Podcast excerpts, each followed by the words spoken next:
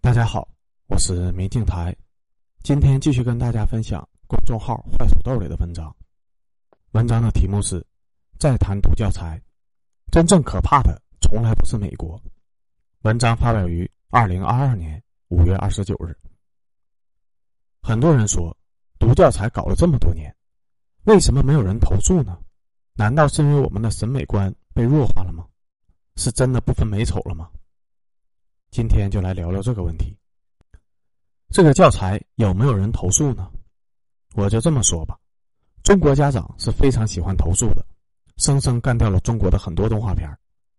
二零二一年四月，江苏省消保委发布的一则调查报告显示，有百分之八十点七的家长认为市面上的动画片的尺度有问题。家长们都认为动画片的尺度太大了，需要严格的把关。连《熊出没》都有大量的家长投诉。认为过于暴力，认为说不定小朋友会模仿里面去拿电锯。《红毛蓝兔七侠传》《喜羊羊和灰太狼》这些动画片都被大量的家长投诉过。我们童年时候的经典《黑猫警长》，据说就是因为螳螂那一集被人说是过于惊悚刺激、血腥暴力，成为了停播的导火索。如果说这些动画片的违规尺度是一，那么毒教材的违规尺度就是八。如果说动画片的轻微涉嫌色情，那读教材就至少是三级片在护娃这件事情上，中国的家长是可以拼命的，所以你要说没有人投诉，那鬼都不会信的。还有人说是我们的审美尺度下降了吗？这又是胡扯了。怎么挑老婆找老公的时候，没看一个人的审美尺度下降呢？或许大家不知道，我们曾经就在艺术的巅峰。中国动画大师，也是世界动画大师万籁鸣。在一九四一年制作的动画片《铁扇公主》，抗战期间被日本收缴以后拿回去播放，万人空巷，引起了巨大的轰动。手冢治虫看到了这部动画片，深受震动，立志要成为漫画作家，最终成为了日本漫画的开山鼻祖。一九八八年，手冢治虫专程到上海拜见万籁鸣，直言万籁鸣是引导自己走上动漫的启蒙老师。新中国成立以后。在被全世界封锁和围堵的环境下，中国艺术特色的动画片喷涌而出，《小蝌蚪找妈妈》《大闹天宫》《神笔马良》等一大批的优秀动画片席卷全球，获得了大量的国际荣誉。这些荣誉我就不例举了，大家可以自己去百度。六十年代的时候，全球的冷战气氛浓郁，东西方强硬对立，但是《大闹天宫》一经问世，就进入了四十四个国家的市场，在伦敦、葡萄牙。等多个电影节获得了大奖，被美西方集团多次播出。不仅是影院，很多国家的电视台都进行了播放，包括 BBC。我要告诉你的是，我们的老一辈的艺术家用心打造的作品是无法被美西方世界封锁的，因为什么是好的作品，大家都会用自己的眼睛去投票。画家有国界，但是优秀的艺术是没有国界的。某些学阀去跪着当狗挣狗粮，但我们绝对有实力。站着把钱挣了。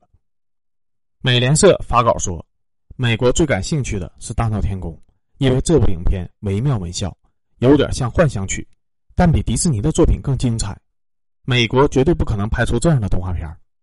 就在那个年代，我们让中国画动了起来，《小蝌蚪找妈妈》这样的水墨动画片，把传统艺术即国画和现代艺术进行了完美的结合，让宫崎骏认为是艺术的奇迹，让迪士尼认为。这是来自东方的瑰宝，在戛纳国际电影节、法国安纳西国际动画电影节、洛迦诺国际电影节等斩获了大量的荣誉。一九八四年，宫崎骏完成《风之谷》之后，公司奖励他去中国旅游，并与上海民影厂交流。宫崎骏将此作为朝圣之旅。当然，这次的旅程让宫崎骏很失望，因为我们那个时候已经开始怀疑自己了，看什么都觉得美国的好。具体的内容又是另外一个故事了。为什么那个年代我们的动画片的艺术水准那么高，今天就成了一堆狗屎了？因为我们曾经充满了自信，我们开辟了一条别人无法超越和模仿的道路，我们完全可以开启真正的国际化。而我们今天所谓的国际化，到底是个啥呀？去问问杨大人吧。他说：“你国际化，你就国际化了。”他最喜欢米米尔，我不喜欢范冰冰。但是我喜欢范冰冰说的一句话：“我不嫁豪门，因为我就是豪门。”最近毒教材事件出来了，恨国党们急了，这不是我爹干的，和美国没关系，不要动不动就扯境外势力，你们休得冤枉我爹。你看恨国党多么的奇葩呀！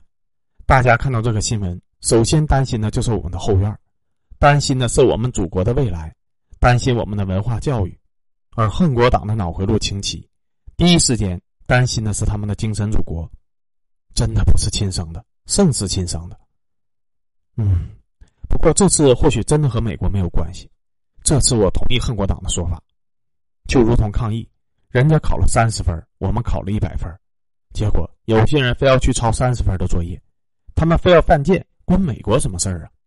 美国说，我都在国会上公开说了，你是我最大的竞争对手和敌人，你们还让我指导你们的艺术、文化、审美，还花钱跑过来学习，还让我帮你们制定大学的好坏标准。美国说。你自己蠢，关我屁事啊！你非要我教你，难道我真的要教你打败我吗？我又不是雷锋。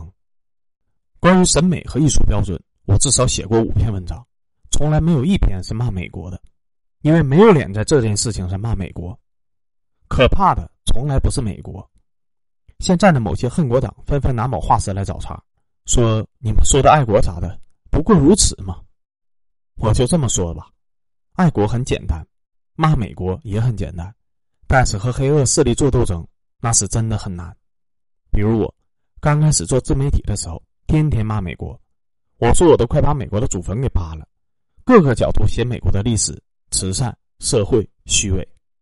但就算我真的把老美的祖坟给扒了，美国能拿我怎么样呢？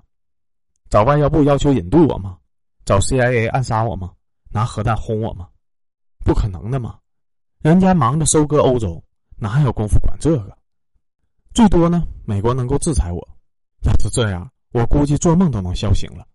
可惜我没有这个资格，所以骂美国真的没啥。但是敢于和不良风气和黑恶势力做斗争，那是真的难，那才是真的汉子。因为做英雄是要付出代价的。骂美国可以，骂村霸敢吗？恨国党们诽谤起国家，满嘴喷粪，敢骂资本吗？我佩服的是司马南、张杰、明德。有人说司马南这个那个的，我说你有啥资格评价司马南呢？就司马南年轻时候豁出命来和伪科学黑恶势力做斗争，几次差点被人给弄死了，这就已经比百分之九十九点九九的人强大太多太多了。有几个人能做到？我自问做不到，拍马都追不上。如果我们多几个司马南，你看看那些崇美贵美的买办。还敢不敢这么嚣张？可惜司马南太少了，追求国际化的大学太多了。最后，为啥动画片有人投诉，读教材没人投诉呢？我也不知道，总不会是学阀和文化买办们已盘根错节了吧？这个问题回答不出来。我也问你一个问题：为啥公立医院会有医闹，私营医院几乎就没有呢？我一直没想明白。最近状态不好。今天就写这么多吧，再写我也不知道怎么写了。